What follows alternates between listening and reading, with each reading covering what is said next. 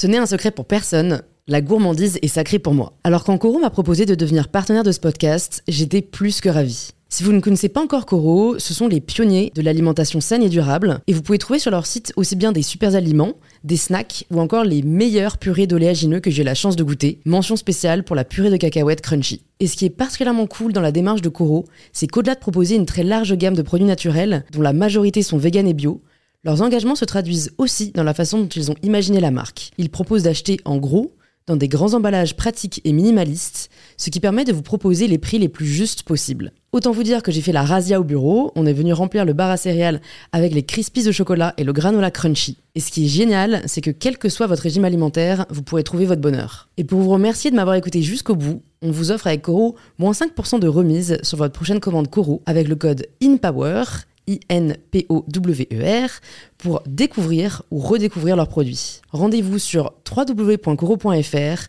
et surtout, régalez-vous.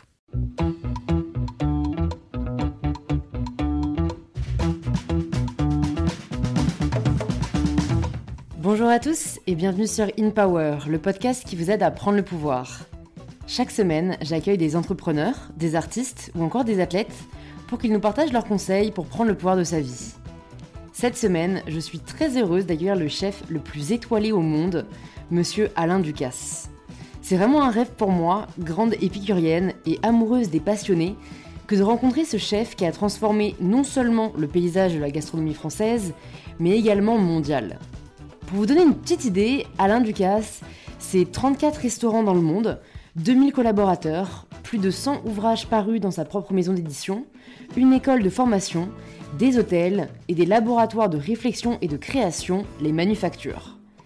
Il semblerait que rien n'arrête et j'ai voulu creuser afin de découvrir où il puise cette détermination, cette confiance qui le pousse à toujours essayer. Dans cet épisode, on échange avec Alain sur les mentors qu'il a rencontrés au cours de sa vie, ce qui lui ont appris, ce qui lui a donné envie de partager à son tour, et comment il parvient à sans cesse se renouveler. Un épisode passionnant qui aurait pu durer des heures, mais Alain Ducasse a un emploi du temps chargé. Je suis déjà ravie d'avoir pu échanger toute une heure avec lui et de pouvoir vous le partager. Si c'est la première fois que vous écoutez In Power, bienvenue. Plus de 200 autres épisodes sont disponibles sur le podcast si vous souhaitez continuer à être inspiré. Et si ce n'est pas la première fois, c'est peut-être que le podcast vous plaît, alors pensez à vous abonner sur l'application que vous êtes en train d'utiliser. Et je suis ravie de vous inviter à rejoindre ma conversation avec Alain Ducasse. Bonjour Alain. Bonjour. Bienvenue sur InPower et merci de nous accueillir dans le salon des manufactures à Paris. C'est magnifique. En vidéo, vous pourrez le voir. J'ai une question euh, par laquelle je commence pour tous mes invités. Est-ce que vous pouvez vous présenter de la manière dont vous le souhaitez? Alors, Moi, si j'avais pas été cuisinier, j'aurais été voyageur, aventurier, architecte, designer. Je suis un peu détroit aujourd'hui et c'est ce qui me passionne et je suis euh, un voyageur du monde. Euh, je rêve que demain je serai à New York et la semaine passée j'étais à Kyoto et, la semaine prochaine je serai en Thaïlande. Voilà, je rêve de savourer le monde, de trouver et d'aller à la rencontre des hommes et des femmes que je ne connais pas encore, qui vont me faire très certainement découvrir des saveurs que je n'imaginais pas avoir goûté et, ou que j'allais goûter Mm. euh, la semaine prochaine. C'est vrai, vous en parlez très bien, je trouve, dans, dans votre nouveau livre Une vie de goût et de passion, euh, notamment de la découverte du goût neutre. Euh, donc c'est l'umami, je crois, hein, qu'on dit euh, en tout cas en, en Neutre ou japonais. savoureux. Donc Neutre ou savoureux. Ah oui, parce que c'est- vrai que ça, ça sonne pas pareil hein, dans l'imaginaire. non. Le- Ouais. le- le- le- les Japonais aiment le goût neutre, qui est le goût, mais qui est aussi très souvent une consistance. Et l'unami, c'est le savoureux. Euh, on a le savoureux. On ne sait pas le nommer, mais le plus proche de l'unami, c'est savoureux pour moi. D'accord, ok. Bon, j'ai pas mal de questions à vous poser, mais juste avant de commencer cet épisode, on était en train de parler du fait que vous embauchez euh, des gens assez jeunes et que vous aimez bien bah, justement euh, les aider à développer leur carrière. Moi, ça m'interpelle, euh, je viens juste d'avoir 25 ans, et c'est vrai que je trouve que même si les choses commencent à bouger, en fait, c'est assez rare dans notre société de faire confiance aux jeunes. C'est-à-dire que je pense que là, il y a pas mal de gens qui nous écoutent, qui, qui ont du mal à trouver un stage, qui ont du mal à trouver un premier emploi, parce qu'en fait, on nous demande à 23, 24 ans D'avoir une d'avoir déjà euh, une expérience. Bah oui, mais si personne nous fait confiance, on ne peut pas l'avoir. Non, mais nous, on est là pour donner des expériences. Ouais. J'ai ouvert les portes depuis très longtemps, depuis 35 ans.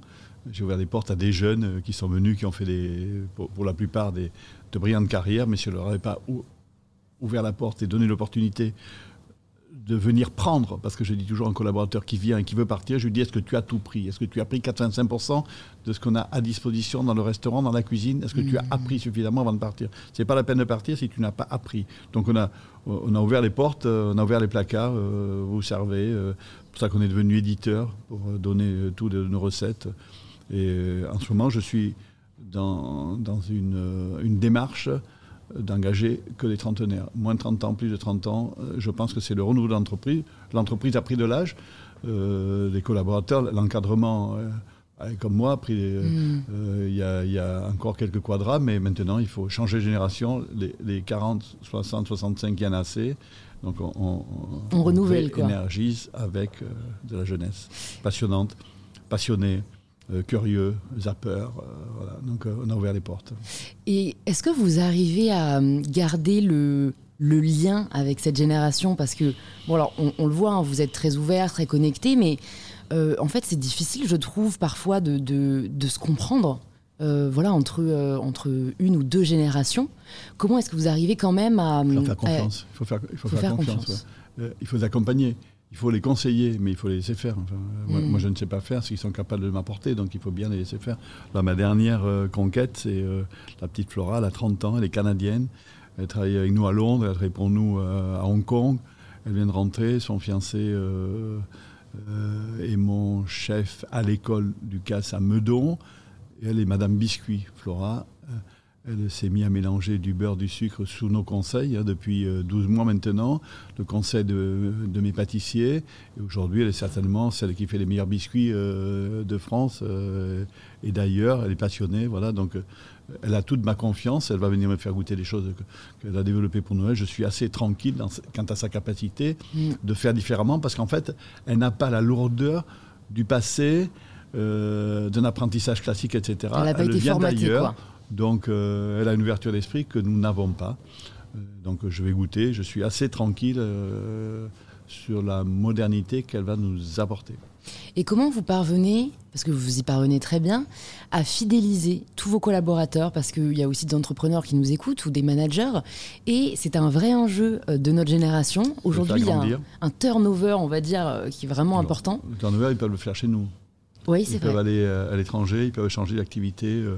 On peut passer de l'opérationnel euh, au conseil. On a plusieurs départements.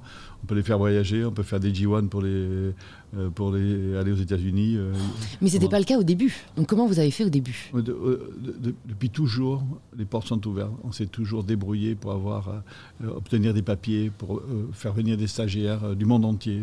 Hmm. Aujourd'hui, à notre école à Meudon, nous avons 74 passeports différents. Ah oui. J'ai accueilli les, les derniers, il y a début septembre, j'ai accueilli les les 120 nouveaux élèves, 24 passeports dans les 120 nouveaux élèves, ça venait de partout. Les questions sont intelligentes, ils ont les yeux ouverts, euh, hmm. ils sont là pour apprendre, euh, pour s'imprégner du savoir-faire français, de la culture, pas que de la cuisine.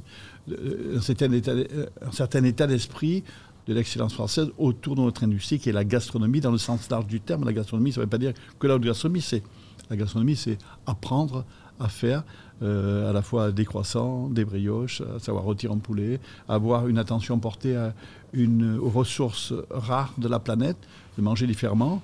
On leur apprend déjà moins de gras, moins de sel, moins de sucre, plus de protéines, euh, moins de protéines animales, plus de protéines végétales, davantage de légumes. Voilà. Mm. Une, cuisine meilleure pour la santé, meilleure pour la planète, une cuisine bonne à penser avant d'être bonne à manger.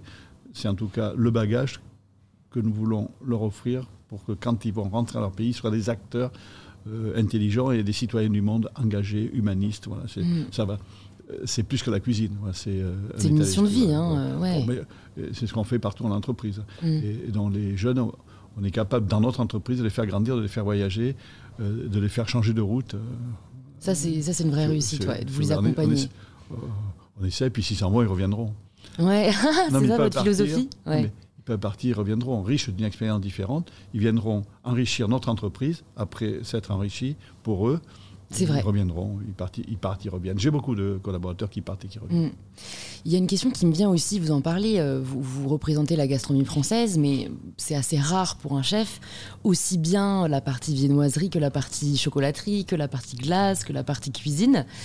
Alors vraiment, ce que je me demande, c'est comment bien réussir à tout faire? Alors on y viendra après vu que vous, c'est le cas non seulement en cuisine, mais je trouve dans même d'autres domaines de l'entrepreneuriat. Bons collaborateurs. En ayant des bons collaborateurs. Quand on décide de faire du chocolat, Nicolas, mon premier partenaire du chocolat, était mon pâtissier à New York. Il se trouve que sa femme américaine dit un jour J'aimerais bien vivre à Paris. Donc, euh, il vient à Paris, il reste mon corporate chef pour le monde. Et puis un jour, il vient me voir, il me dit Chef, je suis fatigué de voyager comme vous. Euh, j'aimerais me poser à Paris. Et je lui dis Tu aimerais faire quoi? Me dit J'aimerais faire du chocolat. Ben, je lui dis On va démarrer une activité de chocolat.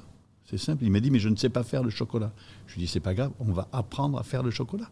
Moi, je sais faire le chocolat parce que je l'ai appris dans les années 75. J'appelle euh, là où j'ai appris. Et puis voilà, euh, il est allé travailler en Italie. On a appris. Et puis mm. on est devenu, euh, une fois qu'on a appris la base, on a amélioré ce qu'on avait appris.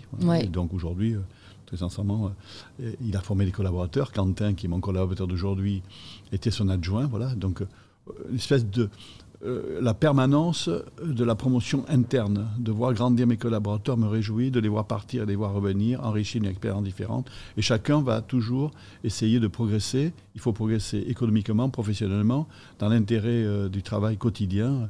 Là, j'ai ma jeune euh, chocolatière de Tokyo qui voulait revenir à Paris, parce qui voulait revenir en France parce qu'elle mmh. avait aimé la France quand elle, quand elle a appris le chocolat à Paris. Ben, elle est revenue. elle est maintenant la, la numéro 3 du chocolat, c'est une jeune japonaise, voilà, et il y a un jeune français qui est parti au Japon pour la remplacer, voilà. Donc, euh, bah, en fait, si on fait un peu attention, on peut. Et je conseille mm.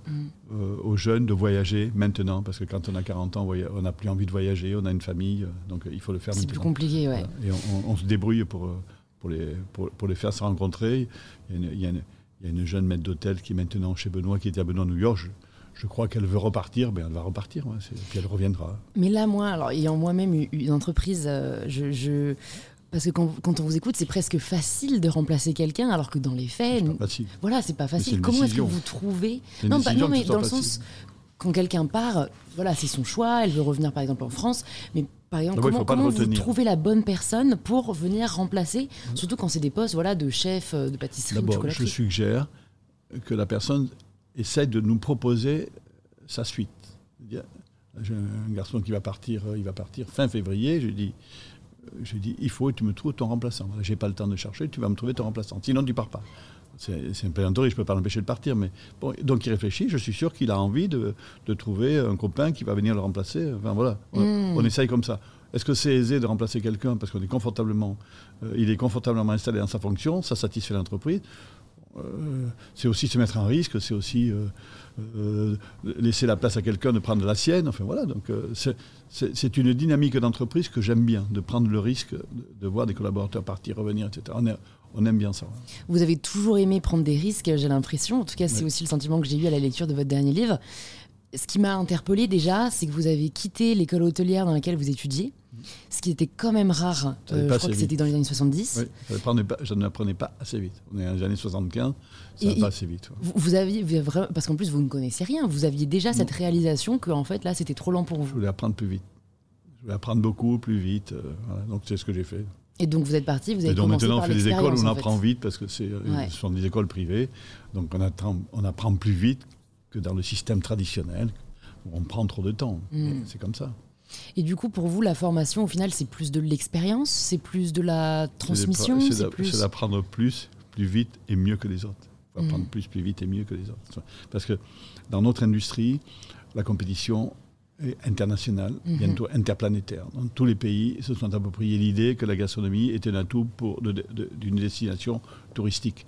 Donc euh, la compétition qui n'existait pas il y a un quart de siècle existe aujourd'hui. Donc si on ne si on fait pas plus, plus vite et mieux, euh, on a peu de chances d'y arriver. Et comment vous-même vous parvenez à apprendre toujours aujourd'hui plus vite et mieux? Parce que je reste les yeux ouverts sur le monde. Je serai demain soir à New York, je suis sûr que je vais croiser quelqu'un qui va m'apporter quelque chose. Je vais aller dîner, voilà je, voyage et je fais toujours. Euh, Est-ce que vous avez un petit carnet avec vous dans lequel vous notez ah des idées Plein de post-it. Ouais, plein de. J'empile des post-it. J'ai pas de carnet. Une pile de post-it. Chacun a ses techniques. Hein. Hyper intéressant. Je note tout. Du coup, après, votre, euh, bah, donc après avoir quitté l'école hôtelière, vous avez vos premières années de formation auprès de différents chefs. Qu'est-ce que, peut-être si vous pouvez nous partager les, les, trois enseignements les plus importants que vous avez appris auprès de ces chefs, ce seraient lesquels? Alors, auprès de Michel Guérard, j'ai prend une forme de liberté culinaire, d'expression, libéré du carcan classique. Auprès de Roger Verger, j'apprends la rigueur, la discipline d'une organisation de la brigade. Auprès d'Alain Chapelle, j'apprends le raffinement, la technique juste, l'excellence de la sélection des produits, et tout ça mélangé, plus l'apprentissage auprès de Gaston Lenôtre, qui en 75 faisait encore la pâtisserie, dont moi j'ai appris les croissants avec M. Gaston Lenôtre. Mm. Voilà, donc tout ça mélangé m'a enrichi, mais ce n'est qu'une base, parce que quand on a. C'est, une boîte à outils qui nous permet de mieux comprendre les cuisines d'ailleurs et d'apprécier, euh, de s'enrichir quotidiennement, d'enrichir mon disque dur, d'avoir une mm. mémoire euh, gustative euh, toujours plus riche d'expérience. Donc, ce qui me permet, quand je goûte, d'avoir toujours en référent euh, qui est meilleur et d'essayer d'améliorer, je dirais d'affiner le trait. Donc je vais toujours pousser un collaborateur, un jeune collaborateur qui me fait, des qui me fait goûter un plat, je vais essayer de l'accompagner pour lui dire, moi j'enlèverai ça, euh, enlever tout le superflu pour ne garder que l'essentiel. c'est mon rôle aujourd'hui, je suis un directeur artistique de mes, de mes cuisines, de mes restaurants, j'accompagne ces jeunes euh, et je les pousse à aller plus vite, à mmh. grandir plus vite, mmh. pour que personnellement, professionnellement, d'abord, pour qu'ils puissent prendre des postes dans mon entreprise euh, rapidement, qu'ils puissent diriger un restaurant, qu'ils puissent diriger euh, une sommellerie. Voilà, euh, c'est notre, c'est notre passion, parce qu'on mm. peut développer l'entreprise si on a formé des bons collaborateurs capables de prendre des responsabilités et de les assumer, et, qui prennent, qui, qui, qui, donnent leur personnalité au lieu qu'ils habitent, la fonction qu'on leur a donnée. Donc, chaque lieu est différent, donc il faut qu'ils aient, euh, qu'ils se sentent un peu chez eux pour faire bien leur métier. C'est pas, c'est le sentiment que je veux développer mmh. euh, d'appartenance au groupe avec la notion d'hospitalité, sans oublier la rigueur et la discipline, mais avec, on n'est pas parfait, mais en tout cas, on est différent. Ouais. C'est une question que je me posais aussi, euh, vous l'avez dit, vous êtes un peu maintenant un directeur artistique de vos cuisines. J'ai l'impression que quand on devient entrepreneur, en fait, il faut accepter l'idée qu'on ne va plus faire ce qu'on faisait au départ. Et donc moi, de l'extérieur, je me dis, mais attendez, moi, ce que vous aimiez faire, c'était cuisiner. Et en fait, vous n'avez plus tellement l'occasion de le faire aujourd'hui. Comment vous l'avez accepté? Je cuisine dans ma tête. Quand je décide de faire des biscuits, je veux faire les meilleurs biscuits du monde. J'ai la petite Flora euh, qui, qui est passionnée par ça. Elle est supervisée par euh, Quentin, qui est le directeur des manufactures, qui, qui lui vient du chocolat. Il va superviser les glaces. J'ai un jeune Italien de, euh, Modène, euh, est, est, de Bologne, qui est arrivé. Voilà. Donc tout, ça, c'est à moins de 40. Tous ces jeunes, ils ont entre... Ils ont entre 28 et 40 ans. c'est une émulation. Ils sont en compétition. Donc c'est celui qui va, qui va aller le plus vite, qui va m'étonner le. Donc la compétition peut être saine. Oui, une saine compétition. Non, mais hmm. c'est celui qui va. Euh, c'est celui qui va son épingle du jeu, quoi. donc euh, ça se passe. Et donc ça Moi, je suis l'animateur de tout ça. Ça vous manque pas Enfin, je veux dire, de faire. Euh, c'est déjà un rôle énorme, hein, mais. Non, mais j'imagine. C'est diriger, c'est pas cuisiner, quoi. Non, j'imagine les choses de demain, mais moi, mon grand plaisir, c'est de goûter les choses dont je n'aurais pas imaginé qu'un jeune collaborateur soit capable de me faire goûter aujourd'hui. Ça veut dire qu'il a appris, qu'il s'est enrichi, qu'il a synthétisé et il va m'étonner. Je hmm. suis étonné du niveau de qualité euh, des, jeunes hommes et femmes que je croise. Et là où ils sont arrivés, euh, j'avais. Euh, c'est amusant parce que j'ai dans mes équipes une, une, star qui travaille pour moi qui s'appelle Cédric Rollet. Ah oui. Il me dit Mais est-ce que vous imaginez il y a dix ans que j'allais arriver là? Je lui dis Non, je n'imaginais pas, mais tu as travaillé, donc tu mérites là où tu es puisque tu as beaucoup travaillé. Et il continue à travailler, à progresser. Voilà, c'est Est-ce que pour vous, c'est ça le, le, plus successful Cédric Rollet, c'est le pâtissier le plus successful d'aujourd'hui dans le monde. Hein. C'est sûr. ouais. et puis il maîtrise aussi très bien les réseaux sociaux, donc il communique très bien sur sa, son, son savoir-faire. Hein. C'est lui, qui il fait ses images avec son portable. Ah ouais Il est autonome. Ce que j'ai rencontré, moi, c'est euh, François, je crois, son, son sous-chef. Ouais, qui est super sympa aussi. Et, ouais, ouais. Donc je pense qu'il a, bien retenu vos conseils et il s'est bien entouré. Ah non, mais il a des jeunes absolument. Euh, enfin, c'est une petite équipe là avec euh, mm. Johan, François. Là, tous les trois, ils sont incroyables. Ils, ont, ils, sont passionnés, ils ont les yeux ouverts sur le monde, ils regardent le monde, ils savourent le monde, mm. et ils sont au meilleur niveau de leur, euh, de leur expertise. Et ils ne cessent jamais de progresser, de chercher, d'avancer. Je vais vous dire, moi j'ai toujours eu euh, cette euh, impression que le métier de, de chef, de cuisinier, représentait le mieux ma vision du bonheur et de l'épanouissement, dans le sens où c'est un métier passion Et c'est un métier où en fait on a toujours des opportunités de progresser. Oui, C'est-à-dire on qu'on peut commencer bonheur. commis, puis après on est sous-chef. Ascenseur chef. social extraordinaire. Exactement. Notre métier est un ascenseur social extraordinaire. Là, j'ai un jeune, nous avons une école aux Philippines. Euh, nous avons donné l'opportunité à un, un orphelinat de former des élèves gracieusement. Et là, il y a un, un jeune qui a été récupéré dans la rue, nous avons formé, qui est dans un de mes établissements, qui est chef de parti. Il avait une petite fiancée aussi, que nous avons récupéré. Ils ont les papiers, ils travaillent à Paris, ils viennent d'avoir un enfant. C'est de la rue à Manille à un Hmm. statut social à Paris. Donc, vous voyez le gap Et ça, il y a peu de métiers qui permettent en Cœur. effet un tel ascenseur social. L'ascenseur social est extraordinaire, mais euh, bon, là, c'est la caricature. J'avais fait le pari que cela était possible. Cela est possible. Mm. On- bien Vous sûr, montrez c'est pas bien. commun, hein, Mm. mais euh, c'est possible. Vous vous êtes implanté dans beaucoup de pays dans le monde. Euh, vous en parlez aussi dans le livre. Et ce qui, ce qui me questionne, c'est comment réussir à bien comprendre et appréhender une culture.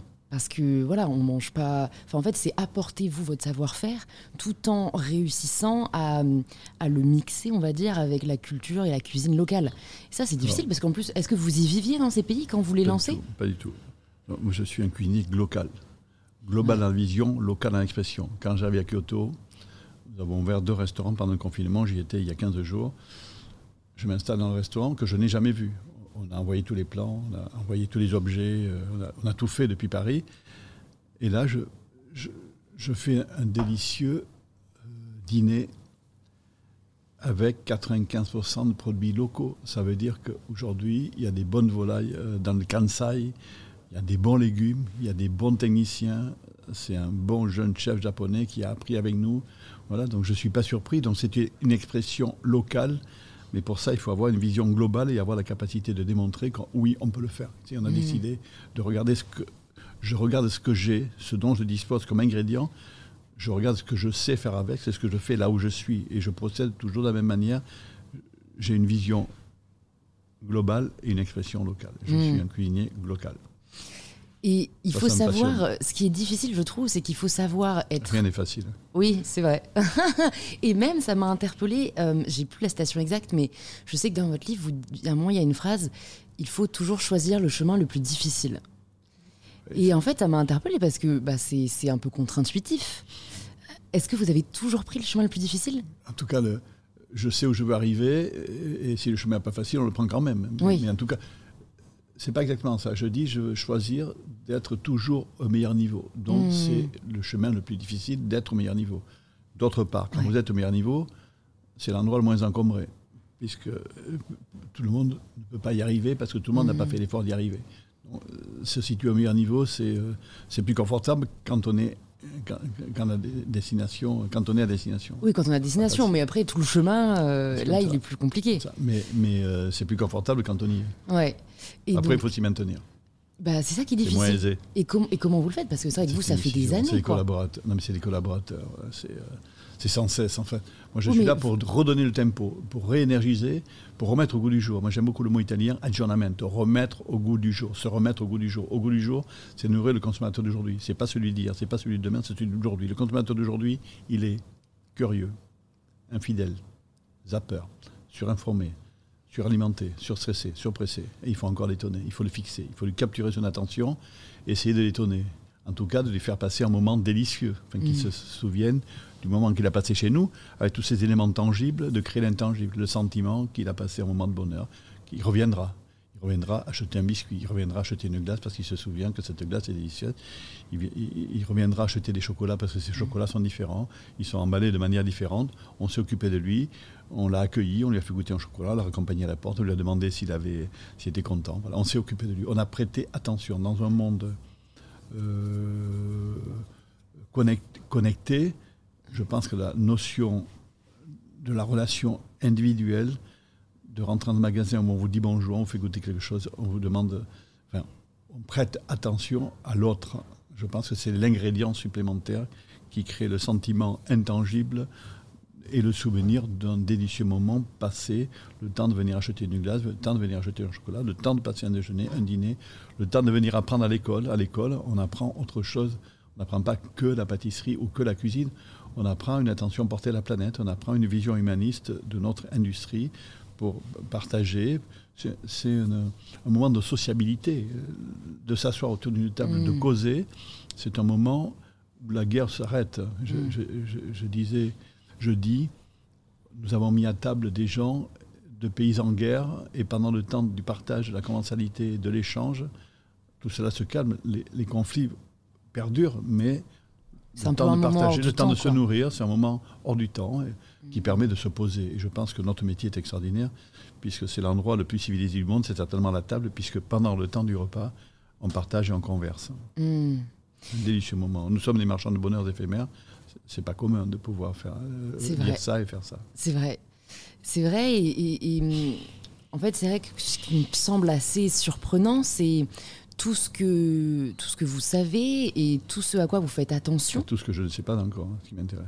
Ouais. Parce que je sais. Mais alors, est-ce que vraiment, c'est uniquement, et c'est déjà beaucoup, mais par l'expérience que vous, que, que, vous avez acquis toutes ces connaissances Parce qu'en fait, ce que vous me décrivez sur le consommateur d'aujourd'hui, etc., c'est presque sociologique.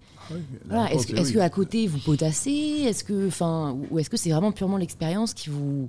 Je regarde le monde avec euh, une grande curiosité, un grand appétit. J'étais à New Delhi dans la rue euh, il y a deux mois c'est très différent que la haute gastronomie que je délivre à Versailles. Mais tout ça m'intéresse parce que il faut se nourrir, bien ou mal, tous les jours, puisque c'est l'essence de, de, la vie pour nourrir l'individu, pour lui permettre d'avancer. Et ensuite, si c'est bon, c'est mieux.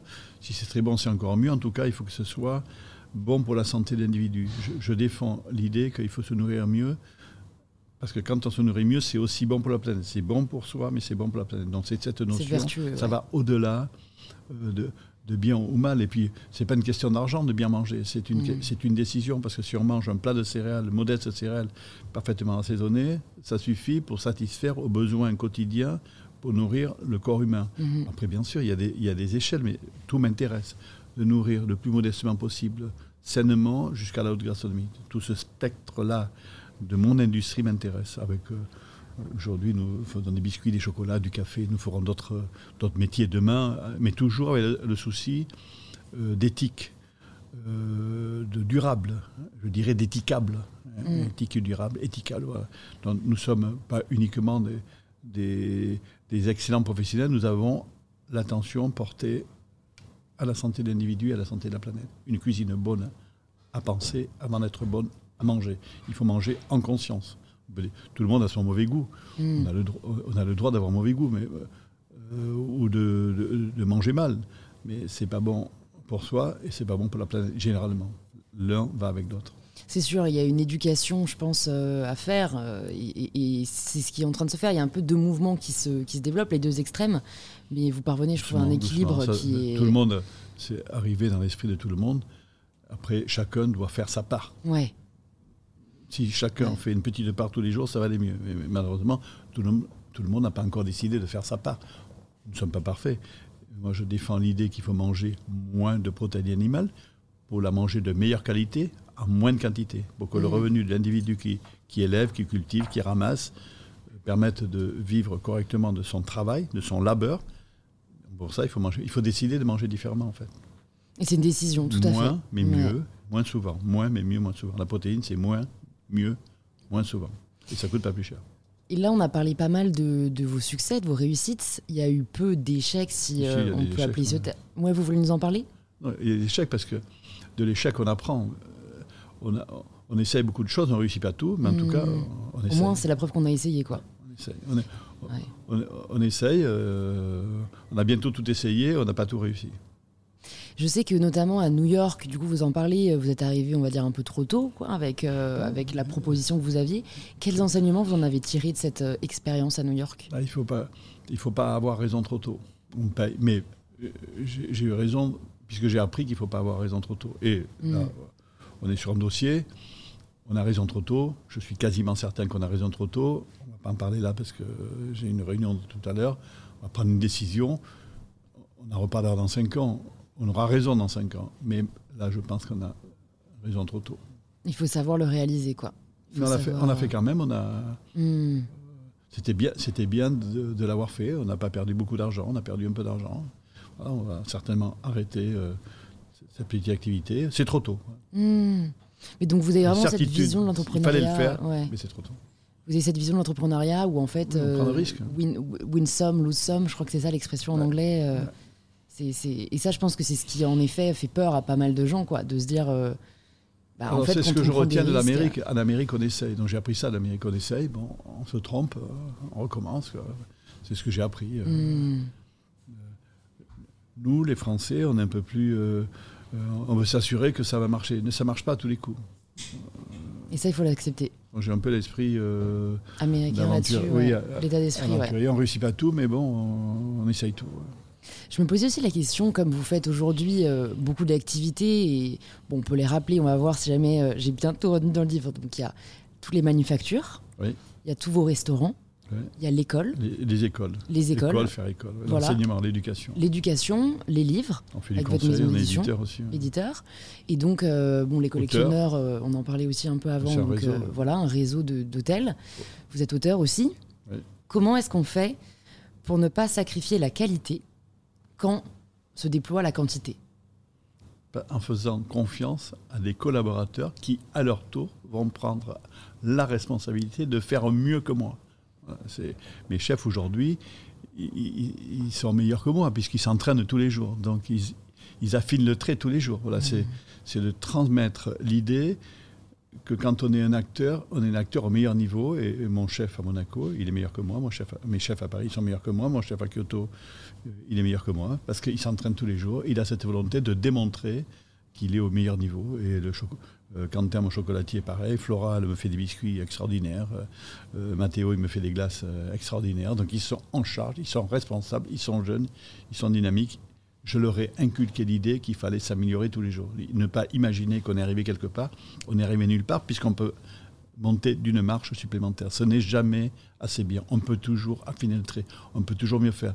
Et quand on pense qu'on est arrivé au meilleur niveau, il est une certitude, c'est qu'on peut encore aller plus loin. Mmh, c'est sûr. C'est ça que je inculque en fait. Mmh. Hein. Donc il y a une espèce de compétition entre eux.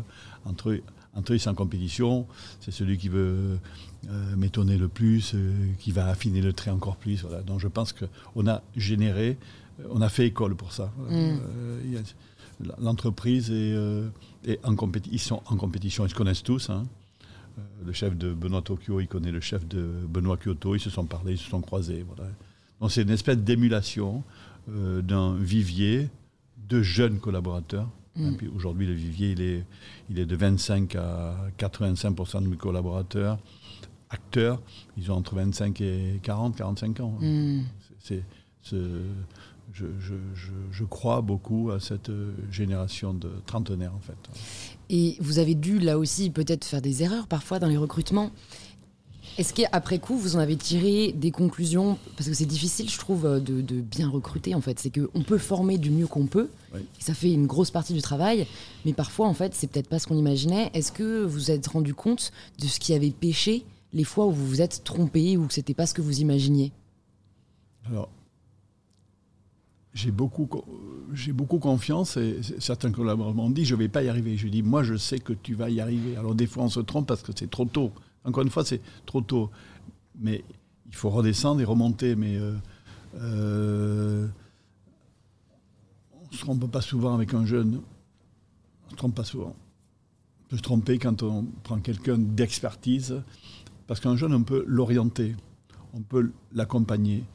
Une personne d'un certain âge, c'est pas facile à réorienter parce qu'il a des acquis, il a des habitudes le mot habitude, c'est souvent synonyme de mauvaise habitude. Il n'y a pas de bonnes habitudes qui s'inscrivent durablement, il n'y a que de mauvaises habitudes qui persistent. Et quand un collaborateur me dit nous avons l'habitude de faire comme ça, je dis c'est certainement le moment d'en changer, prendre mmh. des risques, prendre d'autres routes que celles habituelles. Mais c'est ce que je dis depuis. Euh, enfin, c'est ce que je dis et ce que j'essaie de faire, de jamais s'arrêter. Quand on croit qu'on est arrivé à un endroit, il s'agit de savoir si on peut prendre une autre route pour s'améliorer, pour changer, pour évoluer, pour, pour remettre toujours au goût du jour ce que l'on fait aujourd'hui. Ce que l'on fait aujourd'hui ici, ça, sera mieux dans un an ou dans deux ans. Ça sera différent. Mais euh, ça, permet euh, au jeune Alessandro ici, dans ce centre de manufacture, qui fait une proposition euh, culinaire qui n'est pas un déjeuner, qui n'est pas un dîner, c'est sa signature. Donc le, l'exercice que j'ai demandé ici, c'est de servir une glace ou un sorbet avec chaque plat salé. C'est pas évident. Il fallait. ben, je ne pensais pas qu'il allait y arriver. Eh bien, il y est arrivé. Voilà. Il est un expert des glaces et des sorbets avec de la cuisine salée. Avec chaque plat, nous servons glace et sorbet. C'est impressionnant. Donc, euh, avec du poisson. Hein. Ouais, ouais, c'est. Là, je viendrai tester, là, parce que ça m'intéresse. Alors, est-ce qu'on a raison trop tôt? On ne sait pas. Hum, hum. C'est sûr. Mais il faut essayer. Mieux vaut avoir. Est-ce que vous pensez que mieux vaut avoir raison trop tôt que mieux vaut avoir raison ah, moi, trop tard Je préfère avoir raison trop tôt. Ouais. C'est ça. J'aime pas suivre. Je préfère euh, anticiper. Je préfère ouvrir des voies que de suivre. Et vous parvenez à être satisfait tout en ayant toujours cette fin d'aller plus loin parce que je trouve que c'est l'écueil dans lequel on peut tomber. Oui, mais ça c'est dommage, je trouve. Je suis jamais satisfait parce que je, sais qu'on peut aller encore plus loin. J'ai beaucoup de bonheur à savoir où on est, mais je, me dis, je suis toujours très frustré parce que je sais qu'on peut aller encore plus loin. Donc pour vous, c'est sain de ne pas être satisfait. Enfin, on, devrait rechercher ça? Je, veux, je suis toujours je, suis toujours persuadé qu'on peut aller plus loin. Hmm. Je suis satisfait, mais je sais qu'on peut aller plus loin partout. Bah, ça fait une parfaite transition avec. Attendez, je crois que je l'ai coché. C'était page 115, oui. Mais ce qui l'emporte sur la joie, la fête, les promesses tenues, dès que je raccroche, ce sont ces questions. Et maintenant et après C'est toujours pareil. et vous, parvenez à y répondre? Oui, oui, oui. Euh, je, sais jusqu'où je peux pousser le biscuit et on va démarrer. Euh, nous allons devenir des charcutiers de la mer et jardin marin. J'avais ma prochaine obsession, c'est de regarder le végétal marin, les légumes de la mer et les, poissons que nous n'avons pas encore mangés.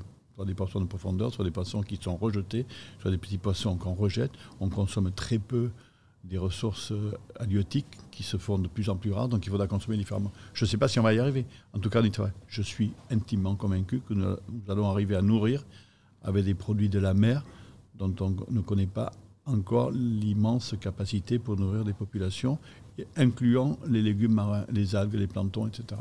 On travaille, donc je pense que c'est entre 10, 12, 14, 15 mois, on aura très certainement des points où on pourra manger des produits qu'on ne mange pas aujourd'hui. C'est le pari. Hein. Ouais, bah, écoutez, ça, me fait plaisir de voir qu'il y a des J'ai une jeune collaboratrice qui n'a rien à voir avec ce métier. Je trouvais qu'elle avait de l'appétence pour le sujet. Elle est rentrée dedans. donc elle travaille maintenant depuis cinq semaines. Donc on, va faire un point euh, toutes les semaines, euh, un point d'avancée. On va y arriver. Décision, on a décidé d'y arriver, donc on va y arriver. Ça ressemble à quoi euh, En gros, hein, euh, j'allais dire vos journées, mais peut-être vos semaines, parce qu'à mon avis, ce sera plus représentatif. Comment est-ce que vous parvenez à, partager votre temps? Est-ce qu'aujourd'hui, c'est vous qui le décidez? Est-ce que c'est vos équipes? Est-ce que c'est... En fait, j'ai à la fois beaucoup d'obligations et je manquerai peu. Puis comme ça, ça me laisse l'opportunité de, de faire au, gré des besoins. Euh, au jour le jour, presque. au jour le jour, voilà. À la semaine, en tout cas. Demain, je vais à New York j'ai repris les voyages. Donc, euh, les voyages me nourrissent, les hmm. voyages m'étonnent. Les voyages me font prendre conscience que finalement, on croit, on croit qu'on est bon, mais on n'est jamais aussi bon qu'on le pense. On n'est jamais aussi mauvais qu'on le croit, mais on n'est jamais aussi bon qu'on le pense. je dis à mes collaborateurs, ne pensez pas que vous êtes les meilleurs, parce qu'à côté, les gens avancent. La tendance euh, ici, c'est de dire on est, on le centre du monde. Non, on n'est pas le centre du monde. Le centre du monde s'est déplacé partout. Chacun a préempté l'idée qu'il pouvait faire la cuisine mieux que nous. La connaissance est la chose la plus partagée du monde, contrairement à la pauvreté. La pauvreté, elle est, la connaissance, tout le monde peut y accéder. Donc mm. tout le monde a appris et tout le monde a préempté notre industrie comme un atout supplémentaire pour faire venir des clients. Donc euh, les pays nordiques, les pays du Sud, enfin tout le monde, la gastronomie, tout le monde dit euh, nous, nous, sommes en compétition. Nous sommes en compétition. Est-ce que nous sommes les meilleurs? Oui, nous avons une meilleure histoire. Mais d'une meilleure histoire, ça pourrait faire qu'on pourrait se reposer tranquillement sur, le passé. C'est surtout pas ce qu'il faut faire. Il faut rester, euh, il faut rester vigilant. La compétition est interplanétaire. Enfin, tout le monde euh, a décidé dans notre industrie euh, d'être le meilleur. Donc, et c'est vrai. Hmm. Et d'ailleurs, à l'école de Meudon, nous avons 74 nationalités. Ils vont rentrer dans leur pays. Ils auront acquis un bagage. Ils auront une boîte à outils pour faire la cuisine qu'ils vont adapter à leur pays. Ils vont s'améliorer. Nous, nous participons, au rayonnement, nous participons au rayonnement culturel français, l'ombre portée économique de ce que ces jeunes vont apprendre. Ils vont importer des vins français, ils vont acheter de la, euh, des arts de la table à français, ils vont acheter certainement de la cristallerie française, etc., quand ils vont rentrer dans leur pays. Donc c'est l'ombre portée économique de ce que nous apprenons au travers de nos écoles est très important. Nous apprenons la cuisine française à New Delhi, ce que nous apprenons euh, aux Philippines, euh, au Brésil, au Moyen-Orient bientôt. Enfin, voilà. Donc nous sommes très généreux parce que je considère que partager ce que l'on sait, c'est certainement ce qui m'anime euh, le plus. Et continuer à évoluer pour pouvoir redonner ce que j'apprends, ce que je vois dans le monde, c'est pour le redonner d'abord dans mes restaurants et ensuite en contenu pédagogique. Mm. C'est une quête permanente. Et quand on a donné, quand on a édité, ça nous oblige aussi à créer d'autres choses. Quand on a délivré les encyclopédies, donc on ne peut pas délivrer la cuisine des encyclopédies 20 ans plus tard. Donc on est obligé de continuer à créer sans cesse. Est-ce que vous vous gardez du temps, euh, entre guillemets, obligatoire, presque réservé justement à cette réflexion créative? Non, je prends un bout de papier, je, pense Et ça- une idée, ouais. je note. C'est pas... Quand il faut délivrer, il faut délivrer. quoi. C'est l'angoisse de la page blanche. hein. Quand on dit on va faire un restaurant, on fait quoi? Donc j'écris à coup. euh, Je, je jette des idées, qu'est-ce qu'on va faire à tel endroit? Voilà. Et après, et après, on a des collaborateurs nombreux, divers, variés, qui participent à un projet. Il y a une personne qui s'occupe des arts de la table. Enfin, on a, on a des équipes, je ne suis pas tout seul, nous sommes Oui. nombreux. Vous choisissez quand même la déco de vos manufactures apparemment. Oui, Donc, oui, vous êtes quand même polyvalent. Je me demandais aussi. Moi, j'ai fait tous les métiers que nous animons aujourd'hui. J'ai fait des biscuits, j'ai fait des chocolats. Voilà. J'ai abordé tous les métiers. Et c'est important pour Ce pouvoir qui bien déléguer. à quoi. pouvoir. Non, ce qui m'autorise à pouvoir dire moi, je pense que la ganache, elle est trop molle, ou elle est trop alcoolisée, ou elle est trop dure, ou, ou la, le talon du chocolat est trop épais. Voilà. J'ai j'ai fait. J'ai abordé tous ces métiers. C'est ce qui m'autorise à avoir une remarque pertinente parce que je suis allé goûter ailleurs des chocolats. On a appris le chocolat en Italie, on a appris le chocolat en France, on a appris le chocolat au Brésil, on est allé voir les, euh, les, les récolteurs de cacao Mm. dans des forêts primaires au fin fond du Brésil. Pourquoi la, la, macéra- la, euh, la macération de ces fèves de criollo au fin fond du Brésil est meilleure Parce que le, le chef de production est un gars qui a du talent. Le, c'est séché au soleil. C'est une chaîne du, cacao, du cacaoyer jusqu'à mon bonbon dans la boutique, là, en dessous. C'est Voilà. fait chez vous. Il y a, Mm. euh, il y a des, je ne sais pas combien d'interventions d'individus, et chacun a, chacun a fait sa part. C'est pas de hasard si le bonbon est bon, puisque chacun a Mm. fait sa part d'excellence. Mais il faut trouver les, les collaborateurs excellents à chaque maillon de la chaîne. Quoi. il faut le décider d'abord. D'abord, il faut le décider, et après l'avoir décidé, euh, intervient le labeur, Mm. le travail, C'est vrai. trouver du plaisir dans le labeur, dans le travail, etc. Mm. pour dire ce bonbon, ça a commencé là. Le praliné qui est. euh, on sait le viennent les amandes, les noisettes. bon. les- on sait comment on le concasse. On va cuire le sucre au meilleur niveau parce que quand on cuit le sucre au meilleur niveau, ça désucre. Enfin, un sucre très cuit, il a peu le goût de sucre. Donc voilà, donc on est obsédé par l'ensemble des ingrédients qui participent à faire qu'un bonbon, il est, euh, il est au meilleur niveau parce que il y a un process artisanal d'hommes et de femmes qui sont intervenus dans chaque étape. Il n'y a pas de hasard en fait. Il y a une, compilation de détails, d'individus, d'hommes et de femmes qui font que ce bonbon, il est extraordinaire. Il est conservé, il est conservé à une hygrométrie 50 degrés, 17 degrés de température, etc. Donc, voilà, donc on va torréfier dans Paris des fèves qui sont sélectionnées, qui sont triées, etc. Dont on connaît euh, le producteur. C'est de l'art en fait. pas de- non, mais il n'y a pas de hasard. Non, il y a beaucoup de travail. C'est une Mais décision. l'art, c'est aussi du travail. Oui, mais c'est pas de l'art, c'est de l'artisanat. De l'artisanat, c'est vrai. haut- Mm. C'est du haut artisanat. Mm. Nous sommes des interprètes de la générosité de la nature. Si le cacaoyer dans les forêts primaires, si, le caca- si la fève n'est pas ramassée à la parfaite maturité, bon, euh, et, euh, si le, le, cacaoyer, le cacao est ramassé à la parfaite maturité, on n'a pas besoin de sucre. On a, on, on a besoin de moins de sucre et il sera délicieux. Donc ça, c'est une décision. Mm. Donc on- nous sommes des artisans chocolatiers. Vous êtes aussi quand même un, un- un homme d'affaires, on peut dire redoutable. C'est moi qui fais les affaires. C'est pas vous C'est les équipes. C'est les équipes Ok. Parce que j'allais vous demander comment vous étiez devenu si bon en affaires. Non, moi, je, moi, je fais que la créa. oui. D'accord, ok. Ouais, oui, parce ça, fait peut- ça me 25 rassure, on ne peut ans pas tout que j'ai apprendre. ça fait 25 ans que j'ai pas signé un contrat, que j'ai pas signé un chèque. D'accord. Ça ne m'intéresse pas. Par Ouais. contre, j'ai des, j'ai des équipes pour le faire. D'accord. Moi, j'ai beaucoup de femmes. Ma présidente est une femme. Ma DRH est une femme. Enfin, j'ai beaucoup de. Je suis entouré de. Ma CEO est une femme.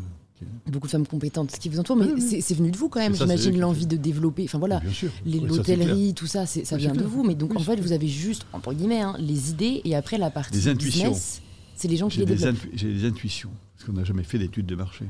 On n'a jamais dit on va faire des biscuits, ça va marcher. On ne sait pas. En fait, on ne hmm. sait pas si ça va marcher parce qu'on en avait à cinq semaines. Je pense que ça va marcher. Mais on n'a pas fait d'études parce que si on avait dit on va faire un biscuit euh, de haute qualité, ce qui induit qu'il va être cher, mais il est d'abord de haute qualité. Mm. Est-ce qu'on va vendre des biscuits de haute qualité cher Pourquoi? Oui, moi je, moi je suis intimement convaincu que oui, qu'on va réussir à imposer l'excellence euh, et le haut niveau des biscuits haute couture en fait. En fait, on fait des biscuits haute couture, on fait des glaces haute couture, on fait un café haute couture, pareil pour le chocolat. J'aime bien être dans, le, dans, dans, un univers euh, où on n'est pas nombreux à pousser le détail, là on l'a poussé. Hmm. Quand on se situe au niveau le plus élevé, c'est le moins encombré. J'aime bien, j'aime bien, j'aime bien. Comment vous êtes et, ça, c'est une réalisation que vous avez depuis toujours? Oui, une conviction. Une conviction, oui, c'est une conviction que vous avez depuis toujours.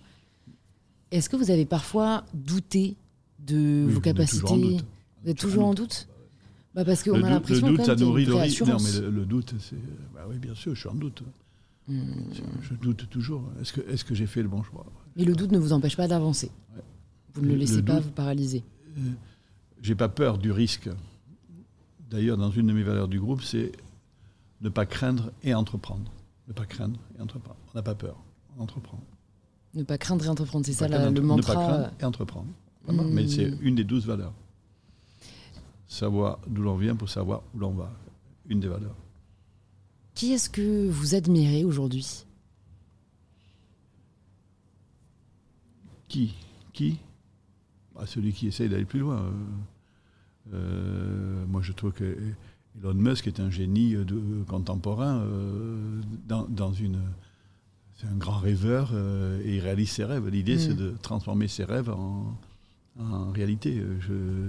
j'admire celui qui va refaire voler un avion. je sais pas, il est-ce qu'il va, est-ce qu'il y a un avion qui va revoler à Mach 2 comme faisait le Concorde? Oui, certainement. Donc, oui, j'aime bien les gens qui recherchent J'aime beaucoup les ingénieurs qui ont fait le bateau. Euh, J'ai visité la salle des machines du commandant Charcot, qui est un bateau électrique à double coque qui va sur le pôle Nord géographique.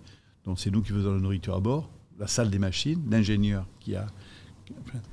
le gars qui a eu la vision de faire ce bateau de 100 cabines électriques avec double coque, qui va se faufiler entre les icebergs pour prendre conscience que la, la, planète est en train de fondre, que la chaleur est une réalité. Bon, c'est un bateau à double coque qui ne va, va pas casser les glaciers, mais qui va plutôt euh, glisser dessus pour aller voir ce qui se passe. Et ce qui se passe est dramatique. Donc, le gars qui a conçu la salle des machines, c'est d'une beauté. Euh, c'est, mmh. euh, il, y a 50, il y a 50 tonnes de batterie, il y a des des centaines de tonnes de gaz compressé d'hydrogène pour aller pour se rendre sur, ces sites-là. Oui, j'aimerais bien euh, être euh, avoir ce talent que je n'ai pas. J'en ai d'autres, mais je n'ai pas ce talent. Vous admirez les visionnaires, en fait. Oui, bien sûr. c'est vrai qu'il y a beaucoup d'inspiration à en tirer. Vous en parlez aussi parfois, mais hum, vous avez un accident euh, d'avion, je crois que c'était en 84. Je me demande comment ça a hum, façonné la suite de votre parcours. Parce que vous étiez déjà cuisinier à l'époque. Vous avez repris après Je ne savais pas faire d'autre chose. Donc j'ai continué à penser la cuisine de mon lit d'hôpital. J'ai continué à écrire des cartes, euh, à surveiller, euh, imaginer recettes. Donc euh, c'est ce qui m'a permis de pouvoir dire oui, je peux faire mon métier uniquement en le pensant et en transmettant à des collaborateurs précieux qui, eux, étaient, avaient la capacité physique de continuer à faire la mmh. cuisine à ma place. Ça m'a donné un déclic, effectivement. Et psychologiquement, parce que je me demande quand même, euh, voilà, vous étiez, je crois, le seul survivant, etc. C'est quand même très difficile. Comment vous avez, vous êtes parvenu à, remonter la pente, en fait, tout simplement? Est-ce que vous avez... Décision du matin. Un matin, j'ai dit, je vais reprendre l'avion. Un matin, j'ai dit, un matin, j'ai dit, je vais oublier ce que j'ai vécu. Je vais oublier. Un matin, j'ai dit, je vais oublier. Après avoir pris pendant des mois et des mois des piqûres, des témestas, des machins, des, des trucs pour. Un matin, il faut dire, euh, c'est bon, ça va. On va débrancher les traitements. Et vous pensez que la seule décision suffit? C'est ce qui, moi, j'ai pas été accompagné, puisque à l'époque. euh, Ouais, c'est vrai. euh, ben, C'était c'était bah, tabou presque. oui, Ouais, ouais, accompagné, je suis démerdé. quoi. J'ai remarché, j'ai revu, j'ai, euh, je suis allé me faire opérer des yeux. c'est- c'est- je suis allé me faire. Et vous vous êtes pas dit à ce moment-là. euh, Enfin, si, en fait, j'ai l'impression que vous vous êtes dit à ce moment-là, rien n'est dis- impossible, en fait. Je, je veux dire, le livre, c'est l'incapacité physique ou intellectuelle d'être autonome qui vous handicape. Sinon, il y a des solutions. Si vous n'avez pas d'incapacité physique ou intellectuelle, vous êtes valide, donc vous devez pouvoir vous débrouiller. Hmm. Seules ces deux, incapa- ces deux incapacités, l'une ou l'autre ou les deux, vous permettent d'être désocialisé. Vous êtes moi, j'ai été désocialisé, d'accord? Vous étiez seul pendant un an, en fait. Oui, non, mais. euh, J'imagine que vous aviez de la garé, visite, hein, mais. garé. Non, mais, euh, c'est-à-dire, euh, n'y a plus que la famille, mais la famille Oui. elle dit bon, on va en faire un légume, quoi. Enfin, il va faire quoi euh, C'est comme ça. Et après, petit à petit, euh, moi, je n'ai jamais eu conscience que j'étais en cet état. C'est- une chance de dire C'est vrai. est-ce qu'il va remarcher Est-ce qu'il va revoir Oui, j'ai remarché, j'ai revu. euh, je n'ai jamais accepté ma condition. Et vous pensez que ça, c'est un rôle dans, Oui. votre, ouais, dans votre guérison, le Ne choix pas, ne pas croire que vous êtes dans l'état dans lequel vous êtes. Hmm. Après, les amis vous disent, tu te rends compte Moi, je t'ai vu en chaise roulante, je ne savais pas si elle marcher. Tout le monde disait, le pauvre, il va, il va jamais. euh, il, va, il va y rester en sa chaise roulante. Je suis bien en chaise roulante, euh, j'ai revu. euh, je crois que ça a beaucoup aidé et participé à ma restauration. Ouais. Et vous parlez dans, dans votre livre des décisions du matin, un peu de, de ces, ces éclairs parfois qui vous viennent et sur lesquels vous ne revenez pas. Est-ce que Ouais. c'est quand même le fruit d'une réflexion ou c'est vraiment un jour vous vous Oui, réveillez c'est le, oui, c'est Ouais. le fruit d'une réflexion. C'est-à-dire, il y a- mais à un moment donné, on y va ou on n'y va pas. Quoi. Euh, Est-ce qu'on va faire des biscuits? Pourquoi on va faire des biscuits? Je dis, on va faire des biscuits. On va les cuire là. On va les, on va les faire là. D'ailleurs, on a, la boutique existe. Est-ce qu'on a raison? Je ne sais pas. En tout cas, les, on pousse la porte. euh, ouais, ça y est, on, on goûte. euh, C'est, ouais, on, a, on fait. Vous, en fait, j'ai l'impression que votre mantra, c'est aussi un peu mieux vaut avoir des remords que des regrets. Oui, Vous préférez clair. toujours faire que vous, clair. que vous dire euh, si j'avais fait. euh. Est-ce qu'il y a- est-ce que vous avez quand même un remords? Est-ce qu'il y a quelque chose que vous vouliez lancer que vous n'avez pas fait? Non, pour l'instant, non. Pour l'instant, non. Bah, c'est- ça, c'est quand même cool de pouvoir dire ça. Pour euh. J'espère que ça inspirera nos éditeurs et nos auditrices. Non, pour l'instant, non. Il faut faire ce qu'on a envie de faire. Il faut essayer, en tout cas. Ouais. Parce qu'on apprendra toujours, euh, même de ses échecs. Il faut, euh, on n'a jamais perdu puisqu'on apprend. En fait, je pense que c'est ça. Je pense qu'il faut apprendre à voir la vie comme euh, une succession, enfin comme un apprentissage, plutôt que comme la poursuite de la réussite. Parce qu'au fond, c'est quoi la réussite? C'est quoi la réussite pour vous? Rien de pouvoir rencontrer qui on veut, quand on veut, comme on veut. Par... Aujourd'hui, je, j'ai une liberté totale puisque si j'avais pas de technique, j'aurais été voyageur ou aventurier ou architecte ou designer. Aujourd'hui, je fais tout ça. Donc, euh, j'ai pas envie de faire autre chose. Je ne sais pas faire autre chose. Hmm. mais je me nourris de ce que je vois, je m'enrichis de, de mes rencontres, je, je goûte ce que je n'ai pas encore goûté, et je suis dans cette quête permanente de rencontres. Donc euh, j'ai tout ce qu'il faut, mais j'ai pas de, j'ai pas de besoin particulier. Je n'ai pas, euh, je n'ai pas de besoin Donc pour vous, la réussite, c'est faire ce qu'on aime veut, ou ouais, ne pas avoir de besoin? À faire ce qu'on aime, et, pas- et- et gagner sa vie pour pas avoir de besoin. Ouais, ouais, ouais. Besoin, j'ai pas de besoin, euh, Hmm. pas de besoin démesuré. Donc euh, je- Donc ouais, c'est une forme de liberté. euh, Et- il y a deux, deux- les, les deux choses les plus précieuses, c'est la santé Ouais. et la liberté d'agir et de faire ce qu'on veut. C'est la santé, la liberté d'agir, de penser. Liberté d'agir et de penser. Et de se mouvoir à son gré, Mhm. de rencontrer qui on veut à peu près. Je rencontre à peu près qui je veux. Est-ce que vous pouvez nous parler d'une rencontre qui vous a marqué peut-être ces dix dernières années? L'intelligence du président actuel. Ok. L'intelligence du président actuel, la vivacité d'esprit. euh. Et ça, c'est vrai que c'est assez. euh, Après, après, parce qu'on dit euh, toujours en critique, c'est Vous vrai. remplacez par qui demain matin demain, ma- demain matin, donnez-moi un nom. Et là, personne ne m'a encore répondu. Je, dis demain matin, qui prend le, qui prend le job Là, j'attends toujours la réponse. Et je fais toujours le même truc. Je dis, et alors qui demain matin Ah, Demain matin, je suis plus, je suis plus confortable que ce soit lui encore. hein. C'est toujours plus facile de critiquer que de oui, faire. non, mais Ça, c'est sûr. Vous arrivez à vous en prémunir des critiques? Il faut essayer de ne pas les lire, parce que quand c'est bien, ce n'est jamais aussi bien qu'on le dit, et quand c'est mal, ce n'est jamais aussi vrai que c'est écrit. Donc c'est votre Comme ça. stratégie, quoi. Donc, Ouais. pas, euh, un jour, euh, il faut que ça glisse sur ses plumes. Quoi. Je m'habille en canard, je mets un manteau de canard, comme ça, ça glisse sur mes plumes. on va tous aller chercher ce costume, comme Ah ça. On en a bien besoin. J'ai quelques petites dernières questions pour vous. Déjà, si vous aviez une ressource à nous conseiller, alors ça peut être euh, un livre, un film, j'ai même envie de dire euh, un restaurant pour vous. Qu'est-ce que ce serait? Une ressource. Ouais. Un jour, mais il y a une origine, à ce- il y a une histoire à cela. Ah, vous pouvez nous le raconter. Ouais. Dans quoi d'histoire Un jour, j'ai une assistante à Londres qui me dit J'ai rencontré, lors d'un dîner, un jeune cuisinier japonais de cuisine shojin, c'est-à-dire la cuisine végétalienne des temples traditionnels de Kyoto. À Londres, elle me dit Écoutez, il a un restaurant à Kyoto, tout petit restaurant. Je suis sûr que la prochaine fois que vous allez au Japon, vous devriez y aller. D'accord? Ok. Donc je viens à mon bureau au Japon, la prochaine fois, il s'appelle Fabrice, je dis Fabrice, la prochaine fois je viens à, Kyoto, à Tokyo, je vais aller à Kyoto et on va dîner là. Bon. Il fait la réservation, j'y vais quelques semaines plus tard, et on est dans la banlieue de Kyoto, et Fabrice me dit, c'est une blague, votre adresse n'existe pas. Ok, on a fait une réservation, on est devant un garage, l'adresse c'est devant un garage, j'ai dit Fabrice.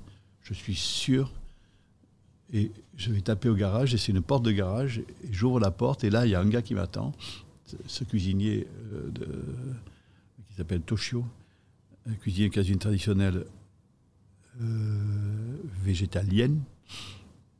Et là, on est deux. Fabrice, mon directeur de bureau, et moi, et on s'installe. Il y a une table de quatre, mais on est deux. Donc il nous attend pour faire, un déjeuner extraordinaire.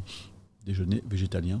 Je fais un déjeuner de contraste, de température, de goût, d'esthétique, de saveur, de différence.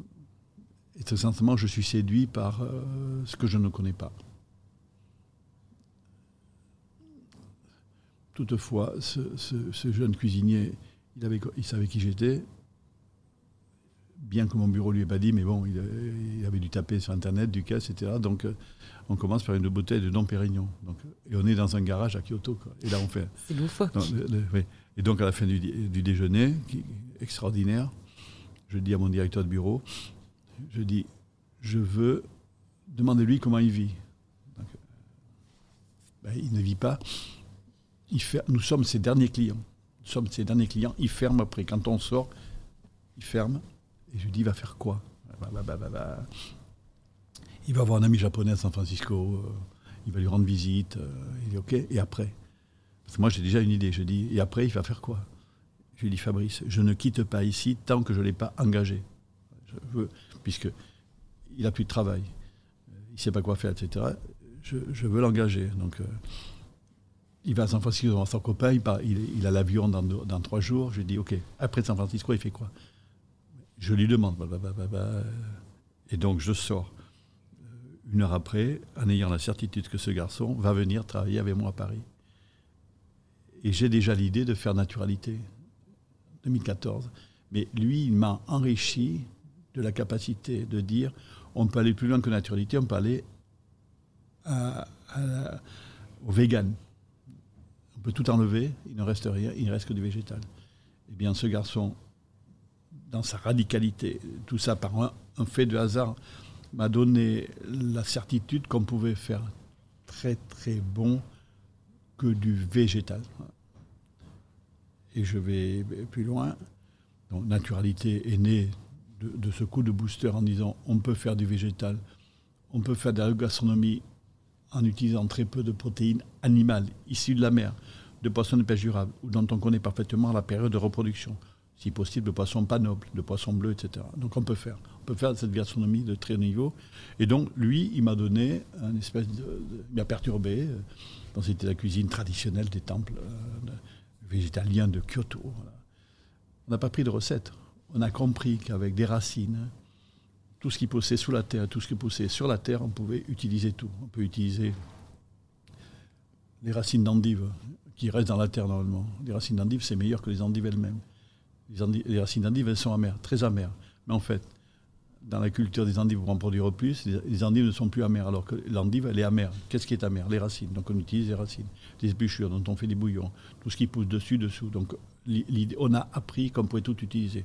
Ensuite, on a appris à piler tout ce qui poussait au-dessus de la terre pour en faire avec des, mortiers à picot qui donnent un gluant au condiment. On a appris ça. On n'a pas pris de recette. On a appris le sentiment et on a enrichi notre cuisine. C'est-à-dire, la cuisine, c'est pas strat. Est-ce que Ferran Adria a apporté quelque chose? La réponse est oui. Dans les strates de la connaissance culinaire mondiale, Ferran Adria a apporté 3%. Ce cuisinier, il a apporté 2%. Voilà, c'est des strates qui s'enrichissent. Donc l'idée, c'est d'être toujours à l'affût de, ce que je vais découvrir. Euh, j'ai mangé euh, à Tokyo, j'ai fait un très très délicieux repas chez Okuda qui est aussi installé à Paris. On l'a pas bien traité à Paris. Ce garçon a beaucoup de talent, on aurait dû mieux le traiter, etc. Donc tout ça, mon disque dur s'enrichit chaque jour ou chaque semaine d'une expérience que je ne connaissais pas encore. Donc, ce qui me permet de, dire à mes collaborateurs, quand il fait un plat, je dis écoute, tu, devrais mettre ça comme ça. Voilà, je, suis un directeur artistique qui conseille à mes collaborateurs à affiner le trait ou à apporter des, ingrédients ou des sentiments culinaires que, je viens lui apporter sans qu'il ait besoin de bouger, puisque moi, j'ai la chance de pouvoir voyager, de pouvoir partager généreusement ce que je sais va le plus grand nombre. Et d'abord auprès de mes collaborateurs qui me permet d'améliorer chaque jour ce que je propose dans mes restaurants. Est-ce qu'on est bon tous les jours? Est-ce qu'on est meilleur du tous les jours partout? La réponse est non. En tout cas, on a la volonté de progresser chaque jour. C'est le plus important. On n'est pas les meilleurs du monde, mais en tout cas, on essaye. Ouais, c'est ça votre objectif? C'est, enfin, Est-ce que vous vous le dites quoi consciemment Je veux être le meilleur, euh, meilleur numéro un? Non, on ne s'arrête jamais de progresser. La volonté, ce que j'essaie d'injecter auprès de mes collaborateurs, continue à progresser? Ne croyez pas que vous, êtes arrivé quelque part, vous êtes arrivé nulle part, puisqu'il y a toujours une marge de progression. Il y a toujours moyen de faire mieux que ce que l'on fait. Quand, quand on croit qu'on est arrivé quelque part, il faut avoir la certitude qu'on peut encore progresser. Pourquoi est-ce que vous aimeriez avoir plus de temps? De? De temps. Ah, pour découvrir des choses que je ne connais pas encore. D'accord. C'est ça qui vous passionne, la découverte Uniquement. C'est, euh, fait, on pourrait vous dire comme un explorateur. Ah un explorateur des saveurs. Voyageur, explorateur. Euh, je, c'est une obsession. Ok. Ah, c'est hyper intéressant. C'est, obsessionnel. Hein. C'est un manque de. Voilà, je, je savourais le monde, découvrir le monde, euh, voyager. Hmm. vous y arrivez plutôt bien. oui, mais si j'avais davantage de temps, je ferais deux fois plus, deux fois plus, deux fois plus, deux fois plus vite. J'ai deux dernières questions pour vous. Non, on va dire trois. D'abord, si vous pouviez entendre quelqu'un au micro d'InPower, ce podcast, qui est-ce que vous aimeriez entendre? Euh, Obama. Obama? Mm. ah bon, Le mari ou la femme? J'ai reçu Obama à Washington quand je vais à un restaurant et j'ai reçu Madame sur mon bateau euh, ah à Paris pour visiter. Moi, j'aimerais beaucoup avoir Michel Obama. Si vous avez son contact, euh, ça, peut, se faire. Je l'ai reçu c'est moi qui lui ai annoncé que derrière nous, Notre-Dame brûlait sur mon bateau en train de boire un verre. Oh. J'avais lancé l'invitation parce qu'elle venait pour son livre. Vous regarderez la date de, sortie de son livre à Paris. C'est le lendemain de Notre-Dame. Donc la veille, je l'ai invité sur mon bateau. Hmm. Euh, et, mon collaborateur me dit retournez, retournez-vous. Il m'envoie un petit SMS. Il me dit retournez-vous. Notre-Dame brûle et c'est moi qui annonce à Michel Obama que Notre-Dame était en train de brûler. C'est un moment historique. Hein ouais. D'ailleurs, on, est allé avec le bateau, on est allé au, plus proche de, Notre-Dame. Hein, et le lendemain, on a présenté son livre. Euh, à la Corotel Arena, je crois. Bah, j'y étais.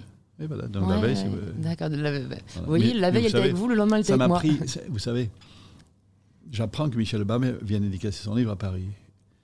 Et j'appelle un journaliste, je lui dis, vous devez, euh, un journaliste anglo-saxon, je lui dis, vous devez connaître Michel Obama. Il dit, je ne la connais pas, mais je lui dit, mais vous êtes quand même un grand média anglo-saxon, vous allez me trouver quelqu'un. Il m'a dit, oui, je vous donne un téléphone. Mm. Je lance l'invitation et le gars, le gars du cabinet de Michel Obama m'appelle en disant, Michel Obama accepte votre invitation. Et là, je suis... Je suis c'est comme une surprise, j'avais lancé le truc comme ça. Une bouteille à la mer. Parce Que le, oui, le, gars, il me dit, vous savez, c'est certainement la femme la plus courtisée du monde aujourd'hui. Là, quand elle sort son livre, c'est la, la, femme pour tout le monde. Et donc, euh, euh, et, c'est incroyable parce que je dis, est-ce que je dis au gars qui est de son cabinet de communication de la Maison Blanche, hein, même si elle a quitté la Maison Blanche à l'époque, mais elle a gardé son équipe, la Maison Blanche. Hein. c'est des fidèles, mmh. fidèles d'avant, et ils sont tous de Chicago d'avant. Ah, c'est fou, ça c'est beau, bah, comme un peu hein. Donc ils étaient tous à Chicago avec elle quand elle connaît, euh, quand elle rencontre Barack d'ailleurs, toute cette petite équipe là. Et donc elle a dit non, non, c'est une invitation perso, euh, c'est vous, votre femme, euh, notre petite équipe. Voilà, c'est, euh, donc, parce que moi je dis, je, je vais essayer d'inviter euh, plus largement. Barack aussi, du coup, Non, non, non, non, je voulais inviter euh, Madame Macron, je veux dire. D'accord. C'est une invitation personnelle, c'est une, une- une vie privée. euh, ok. Donc Voilà, on se retrouve à Michel Obama comme ça. Donc voilà, moi j'avais une passion pour. euh, et moi j'avais, à l'époque, quand Barack Obama euh, est candidat, moi j'ai un restaurant à Washington, à 300 mètres de la Maison Blanche. Donc c'est pour ça que je l'ai croisé, il était euh, candidat, et j'ai croisé Madame quand elle était, euh, quand elle était plus présidente. Mm. J'étais aux États-Unis. J'étais au fin fond des États-Unis le jour de son élection. J'étais en. J'étais, je vais vous dire, j'étais en Tennessee, dans un truc, dans un county de Mormon, devant un grand écran, dans un ranch.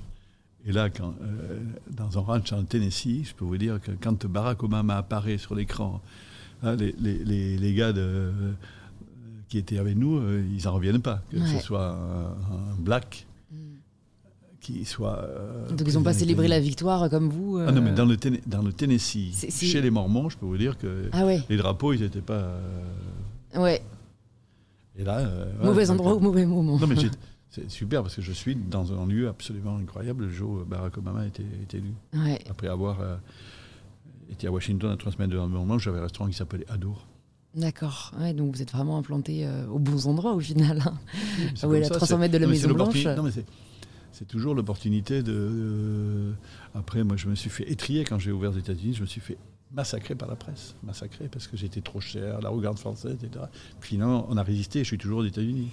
Ah ouais, vous, êtes, vous avez persisté. Et donc quand, quand est-ce qu'on sait si on doit euh, euh, bah, soit persévérer, soit en fait lâcher l'affaire? Parce que c'est difficile parfois l'arbitrage. Oui, euh, tant qu'on peut, on va essayer de résister. Ouais. D'ailleurs, je raconte dans le livre, quand je fais mix, on est d'accord sur rien, et je vais voir un, un ami qui est rédacteur en chef du Wine Spectator. Il s'appelle, je, je nomme là, et il me dit, on voit que vous avez pas d'argent pour finir, alors qu'on avait fait un truc, dessiné. Mais bon, il n'y a pas de compréhension, donc c'est- comme ça. Ils n'ont pas compris.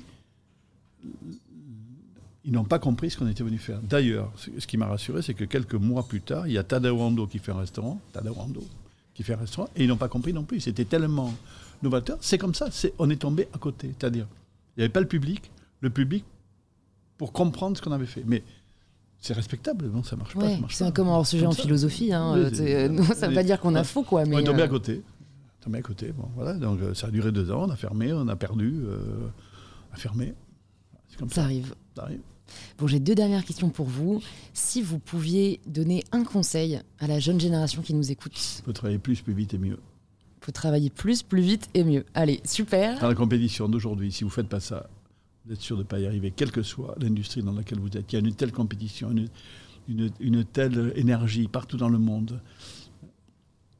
Quand je vois les jeunes, euh, là j'étais à New Delhi, dans mon école, quand je vois le talent, il y a un jeune élève de 23 ans qui a dit, moi je vais faire à manger indien à M. Ducasse. Il a dit, permettez-moi de faire un grand repas. Et j'ai fait un déjeuner indien de haute qualité. Je dis, ce garçon, quand il va avoir acquis les bases et les gestes de la cuisine française, plus la qualité qu'il avait de ce qu'il m'a préparé, il y a du, Il y a du potentiel. souci- ouais, il y a du souci à se faire parce que le gars d'une cuisine qu'on ne connaît pas, avec des goûts, des couleurs, des saveurs, des odeurs, des parfums, Mm. des épices, d'un monde à découvrir. hein. Je dis quand ce garçon aura fait la synthèse de ce qu'il sait déjà, de ce qu'il va apprendre avec nous, dans cinq ans, euh, quand, il, quand il va débarquer à Paris pour faire de, la haute cuisine indienne, il y a du sushi à se faire. On verra si l'histoire vous donne raison, mais je Ah oui, pense. Ouais. c'est sûr. Mais bien évidemment, parce que c'est une ouverture au monde. Euh, euh, Dans une de mes valeurs, il y a rester les yeux ouverts sur le monde. Ça, c'est les carnets de valeurs que je donne à tous mes collaborateurs dans le monde. Il y a 12 valeurs, dont rester les yeux ouverts sur le monde. Hmm. J'ai une dernière question pour vous. C'est une question un peu plus philosophique. C'est la question signature du podcast. Ça signifie quoi pour vous prendre le pouvoir de sa vie? C'est de garder la destination, de garder le manche, de dire ne pas être sous influence. Prendre le pouvoir de sa vie, c'est décider où l'on est et décider où l'on va, sans, sans être bousculé. C'est pas facile. C'est une décision que je prends tous les matins sans influence. Bien que l'influence, c'est ce qui s'est passé avant, mais c'est aussi euh, tout ce qui m'a, tout, tout, ce qui fait qui je suis, et rien ne remplacera ma liberté d'agir, puisque chaque matin, j'ai décidé de conduire ma vie. Super, bah merci beaucoup Alain, c'était une super conversation. Pour les personnes qui nous écoutent et qui veulent en savoir plus sur vous, j'allais dire où est-ce qu'on les redirige, c'est complexe parce qu'il y a beaucoup d'endroits où les rediriger. Donc je dirais ah peut-être déjà vers votre dernier livre, Une vie de goût et de passion, aux éditions JC Lattès, qui, euh, qui sera euh, publié euh, quand cet épisode sortira. Et puis peut-être sur votre site où on peut retrouver un peu tout l'écosystème euh, tout, l'écosystème, tout, tout, tout, tout, avez tout sur mon site. Est-ce que vous-même, vous utilisez un peu les réseaux sociaux ou pas du tout? Non, j'ai pas le temps. Non, vous n'avez pas le temps. Je regarde. Vous regardez un peu quand même passe, Ouais, ok. Je suis passe. Super, bah merci beaucoup Alain et puis j'espère à bientôt. Merci, à bientôt. Merci d'avoir écouté l'épisode jusqu'au bout, vous êtes des vrais, et j'espère que cette conversation vous a inspiré si c'est le cas, vous pouvez nous le faire savoir en partageant une story ou un post sur Instagram en nous taguant Alain Ducasse et MyBetterSelf pour que l'on puisse vous remercier et interagir avec vous. Et si vous cherchez quel épisode écouter ensuite, plus de 200 épisodes sont disponibles gratuitement sur InPower. Vous pouvez vous abonner directement sur la plateforme que vous êtes en train d'utiliser. Je vous dis donc à très vite pour un tout nouvel épisode d'InPower.